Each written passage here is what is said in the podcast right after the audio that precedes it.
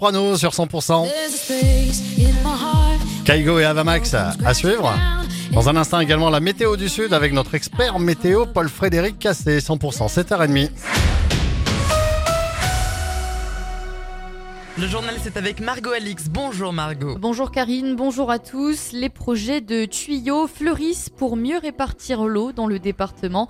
C'est notamment le cas pour Nicolas Garcia, le maire d'Elne, qui veut depuis plusieurs années déjà qu'un tuyau achemine de l'eau depuis le barrage de Vinça sur la tête, alimenté par les fontes des neiges, jusqu'à celui de Villeneuve de l'Arao, dont le niveau a beaucoup baissé ces dernières années. Un projet qui pourrait coûter 80 millions d'euros. Alors il faut donc des idées, mais aussi pas mal d'argent. Deux feux de végétaux hier. Le premier s'est déclaré en fin de matinée sur la commune de Vives et le second dans l'après-midi en plein massif à Amélie-les-Bains. Alors les services de la préfecture et les pompiers ont rappelé les consignes de sécurité en matière de brûlage.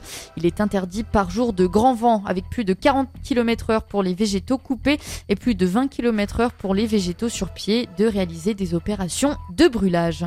Le parc animalier Ecozonia a récemment accueilli Mayala et Maléo. Et oui, une nouvelle espèce a fait son arrivée au parc. C'est un couple de panthères des neiges qui a rejoint le parc le 31 janvier dernier. Ce félin rare vit dans les régions les plus reculées et inaccessibles d'Asie centrale, à plus de 6000 mètres d'altitude. Mais victime de braconnage, eh bien, cette espèce est menacée dans son milieu naturel. C'est même l'un des félins les plus menacés au monde. La population est estimée à seulement 5000 individus et près de 300 150 individus sont tués chaque année. Alors aujourd'hui, les deux panthères hein, s'adaptent petit à petit à leur nouvelle vie au sein du parc. On écoute Cyril Vaccaro, le directeur d'Ecosonia. Qui était une adaptation à leur, euh, à leur loge. Le loge qui doit devenir un, un, espace de confort et de sécurité pour elles. Donc ça, ça a très très bien marché.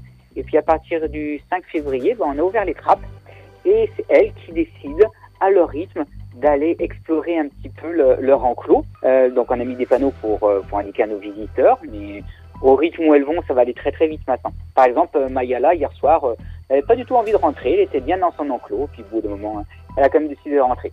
À noter que malgré leur nom de panthère des neiges, eh bien ces prédateurs s'adaptent très bien au climat méditerranéen.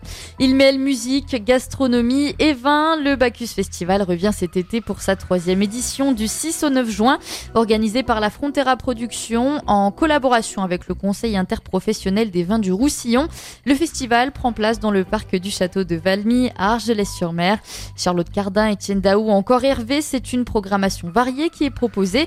Et pour cette nouvelle édition, eh bien, il y a une nouveauté. Le Bacchus Festival prolonge l'expérience avec un quatrième jour, le Bacchus en famille. Ce sera le dimanche 9 juin de 11h à 17h avec des animations pour les enfants, mais pas que. On écoute Fabrice Lorente de la Frontera Production. Tous les bénéfices de la, journée sont reversés à l'association euh, qui, nous a particulièrement touchés, qui s'appelle Alice et les petits guerriers, euh, qui, voilà, accompagne les, les familles euh, des enfants très malades.